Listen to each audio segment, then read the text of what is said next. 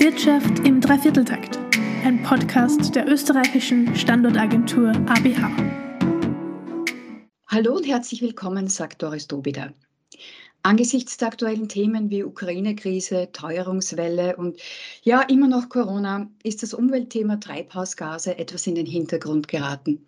Aber bei den derzeit herrschenden Temperaturen hier in Wien kommt das Thema CO2-Fußabdruck und wie kann ich ihn reduzieren, doch wieder aufs Tablett.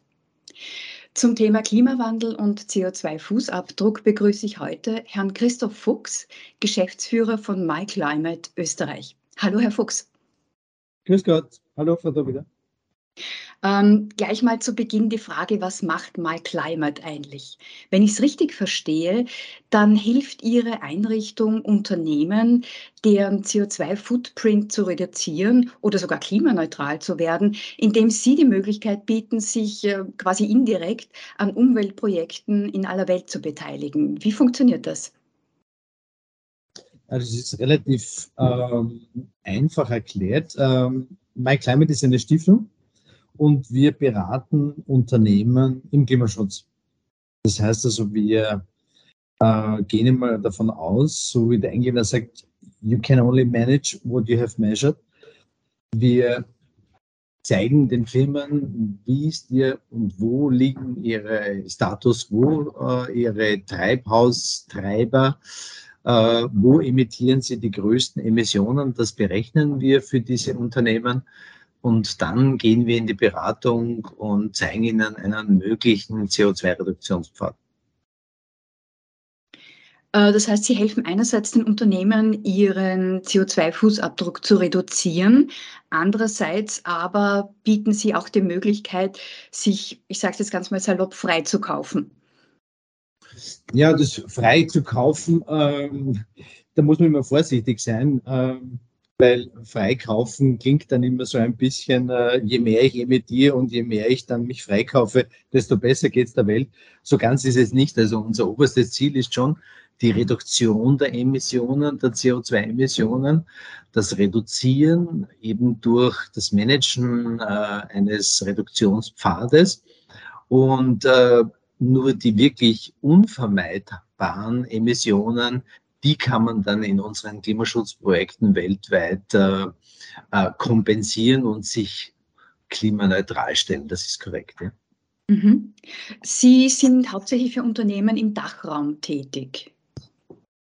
Uh, My Climate Österreich uh, ist einzig und alleine für Österreich zuständig. Unsere mhm. Stiftung in Zürich in der Schweiz äh, bearbeitet den Schweizer und internationalen Raum und dann haben wir auch noch eine Schwester- oder Tochtergesellschaft in Deutschland. Genau, also wir sind in Österreich wirklich für die österreichischen Unternehmen da und damit haben wir eh alle Hände voll zu tun. ich kann es mir vorstellen. Ähm, die Projekte, die Sie angesprochen haben, die äh, sind aber weltweit, also in, äh, auch in, in, in, anderen Regionen, auf anderen Kontinenten. Äh, ja, die Klimaschutzprojekte, die betreiben wir vornehmlich in den Entwicklungs- und Schwellenländern.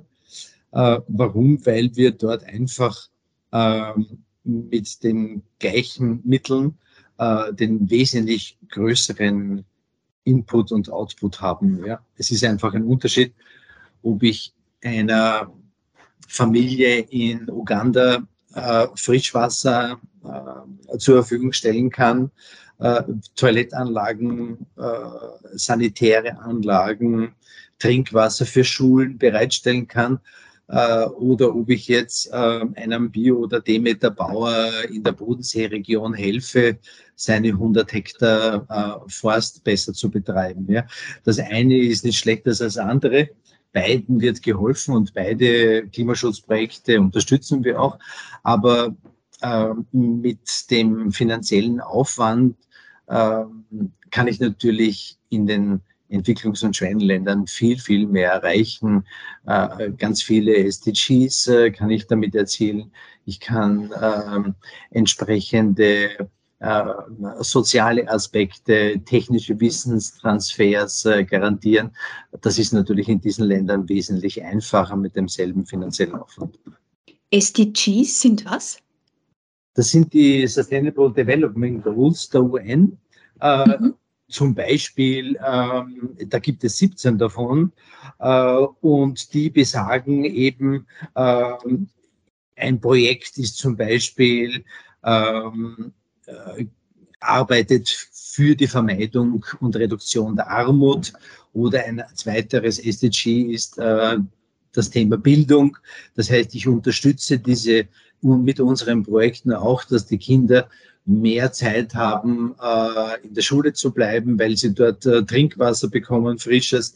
Sie müssen sich vorstellen, eine Schule in Uganda mit 1000 Kindern, da kann man davon ausgehen, die brauchen am Tag 1000 Liter frisches Wasser.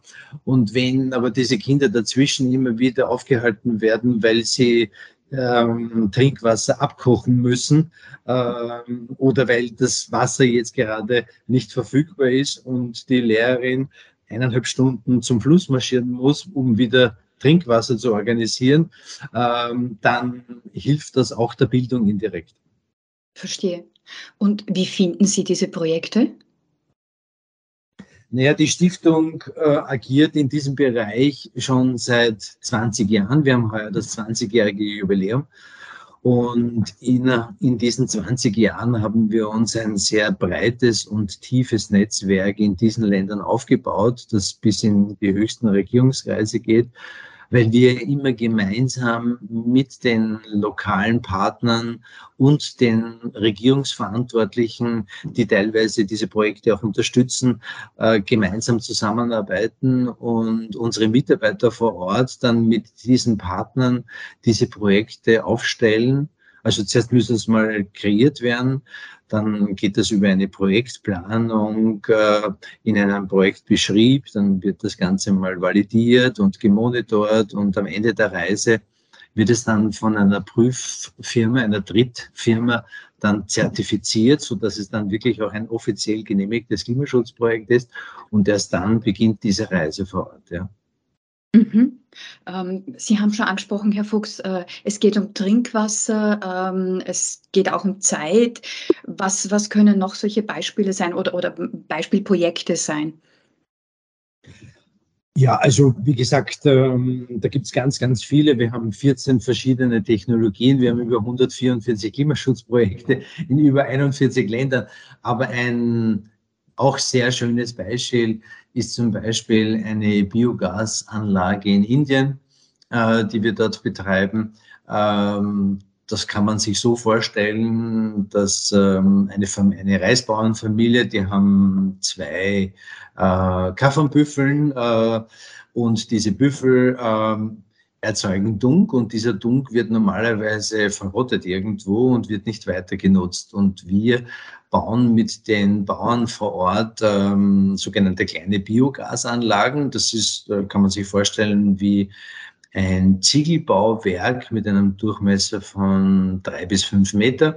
Und am oberen Ende wird das zugemauert und da kommt eine Gasentnahmestelle und die wird in die Küche geleitet. Und ähm, diese Anlage wird also regelmäßig befüllt von den Bauern vor Ort mit dem Dunk der Wasserbüffel.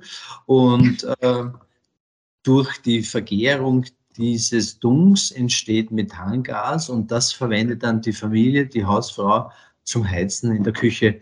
Und äh, dadurch wird eben Methangas vermieden und diese Einsparung lassen wir uns zertifizieren, hilft auf der einen Seite der Hausfrau, weil sie keine, kein Holz mehr verbrennen muss in ihrer Hütte und auf ein sauberes Gas umsteigen kann, das noch dazu äh, von ihrem eigenen Büffel erzeugt wird.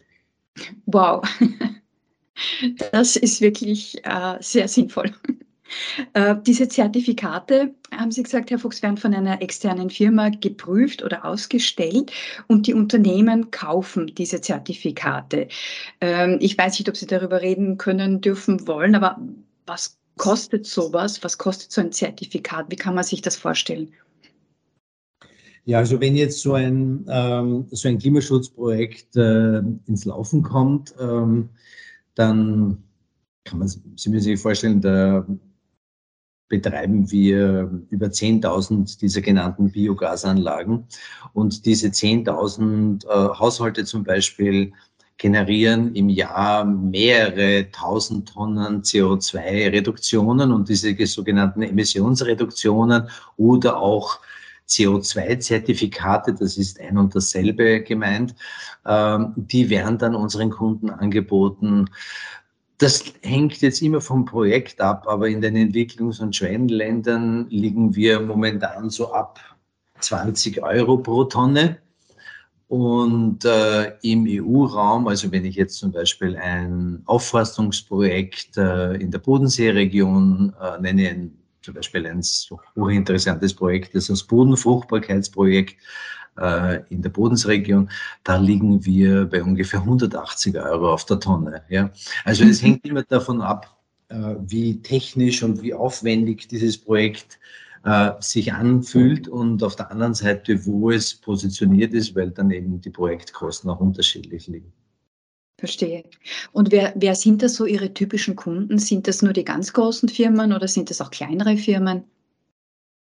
Wir beraten jedes KMU in Österreich und äh, das beginnt also bei der kleinen Bäckerei ums Eck, die ihre, ihr Gebäck einfach ähm, äh, grüner anbieten möchte, äh, die einfach versuchen, im kleinen Bereich äh, bei ihren Mitarbeitern, in der Kantine, in der Mobilität ihrer Mitarbeiter ähm, etwas zu tun und ihren CO2-Fußabdruck zu reduzieren.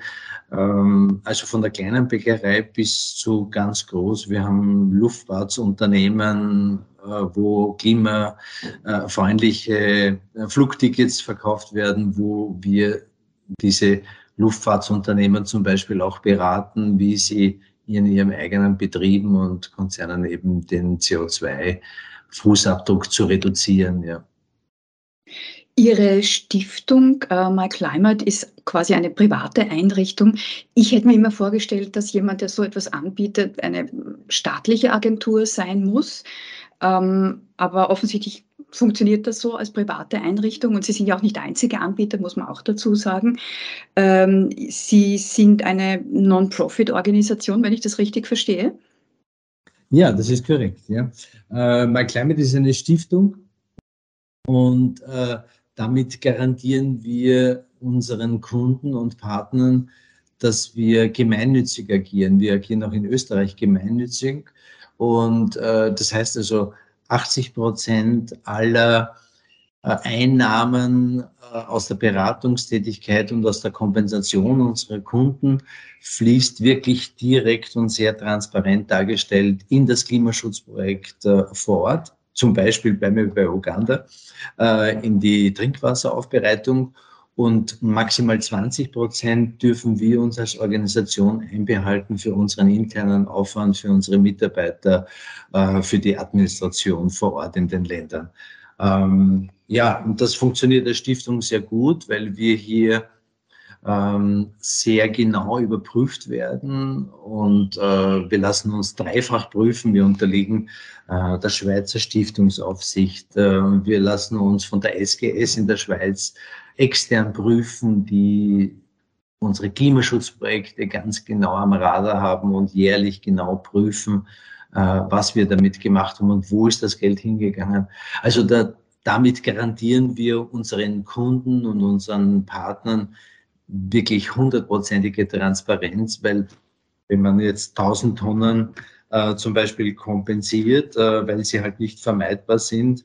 Und dann reden wir ja gleich von 20.000 Euro da will ein Unternehmen schon dann ganz genau wissen, wo das Geld hingegangen ist. Verstehe ich, ja. Ähm, Sie sagten, der CO2-Footprint wird berechnet. Das ist wahrscheinlich ein etwas komplexerer Vorgang bei größeren Unternehmen. Könnte ich theoretisch auch als Privatperson meinen CO2-Fußabdruck berechnen lassen bei Ihnen? Selbstverständlich. Sie brauchen genau zwei Minuten dafür.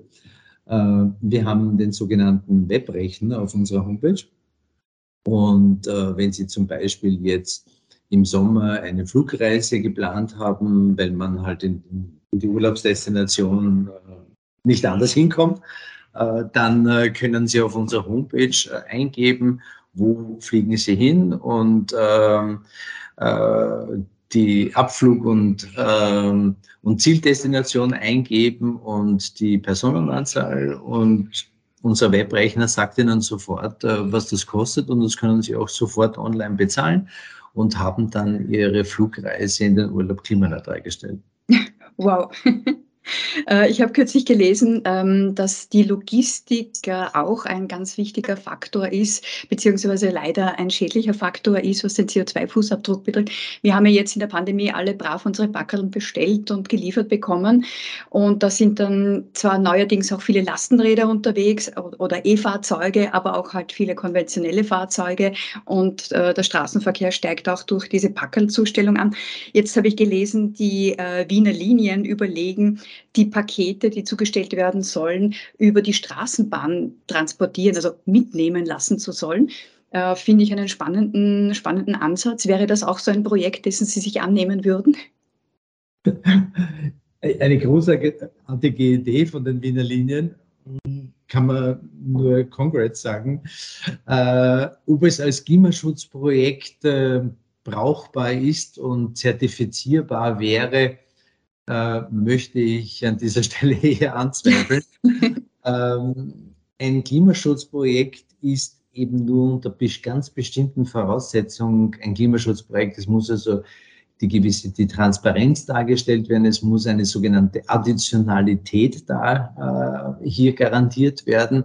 Das heißt also, ähm, hätte dieses Projekt auch ohne einer Unterstützung stattfinden können?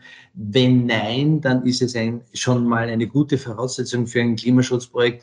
Aber die Wiener Linien äh, brauchen niemand anderen, um jetzt einen Pack, ein Packerl ähm, am, beim, am D-Wagen jetzt mit transportieren zu lassen. Da brauchen sie uns nicht dafür. Und ähm, äh, ja, also diese, diese, diese Punkte sind äh, entsprechend zu beurteilen und das Ganze läuft ja nach genormten Richtlinien. Das ist ja nicht etwas, was MyClimate sich jetzt überlegt und, ähm, und, und, und äh, aus dem Hut zaubert, sondern das sind ganz klar vorgegebene ISO-Standards und nach diesen ISO-Standards werden dann diese Projekte zertifiziert. Aber trotzdem, ähm, ich wäre der Erste, der sein Backerl zu Weihnachten mit den Wiener Linien transportieren lässt. ich auch.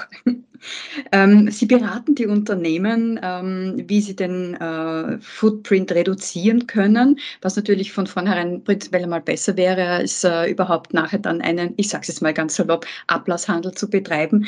Ähm, in dieser Beratungstätigkeit äh, gehen Sie darauf ein, wo, an welchen Schräubchen man drehen kann als Unternehmen. Also Sie beginnen mal aufzuzeigen, wo sind überhaupt die, die größten Missstände und dann schauen Sie, wo kann man relativ einfach was einsparen oder schnell was einsparen oder wie, wie läuft dieser Prozess ab?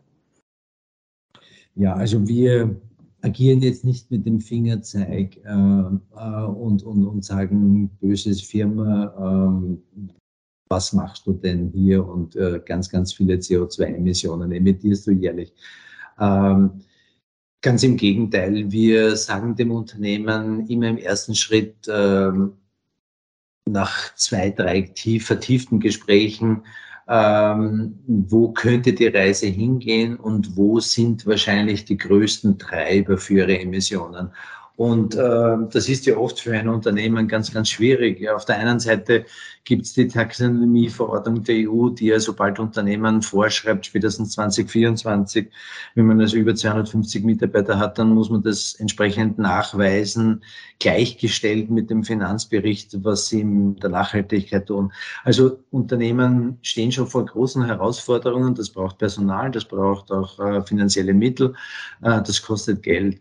Ähm, im zweiten Schritt sagen wir dann den Firmen, okay, jetzt müssen wir mal den Status quo berechnen. Wo stehst du als Unternehmen jetzt? Ähm, und da finden wir dann heraus, wo ein Unternehmen ihre größten Treiber für die Emissionen haben. Ja, also ist das jetzt zum Beispiel äh, bei einem Beratungsunternehmen kann es zum Beispiel sein, dass die Mitarbeiter ähm, fünfmal im Monat mit dem Flieger irgendwo hin müssen.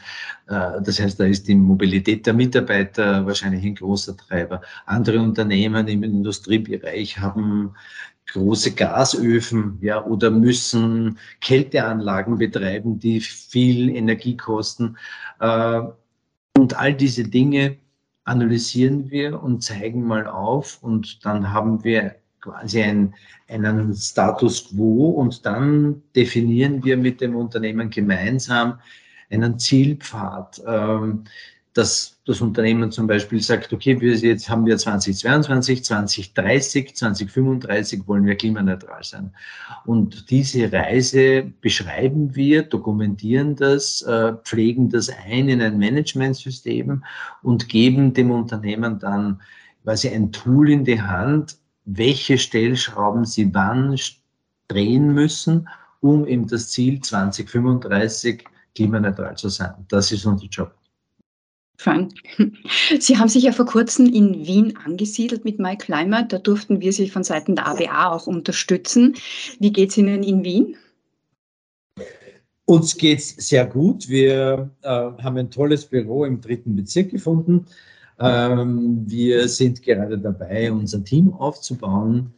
Ähm, ich hatte mit der ABA großartige Gespräche, kann ich wirklich nur jedem Unternehmen empfehlen, muss ich wirklich sagen. Also äh, wir brauchen uns da jetzt nicht gegenseitig mit dem machen der anschütten, aber das muss man wirklich auch sagen. Das ist eine wirklich äh, sehr intensive und, und bereichernde Information, äh, die uns da auch zur Verfügung stellt.